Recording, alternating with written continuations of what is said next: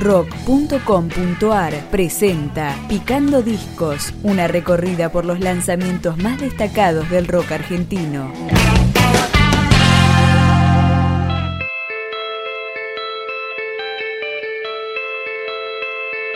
De lo espiritual en la música, tercer trabajo discográfico editado en forma independiente por la banda porteña Las Armas.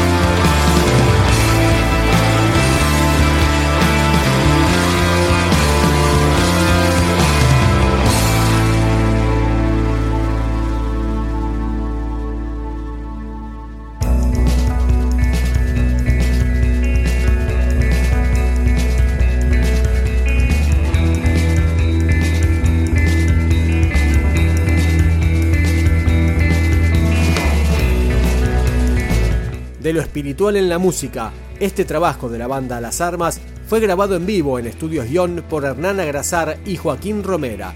Así comienza el disco con Nace una ciudad.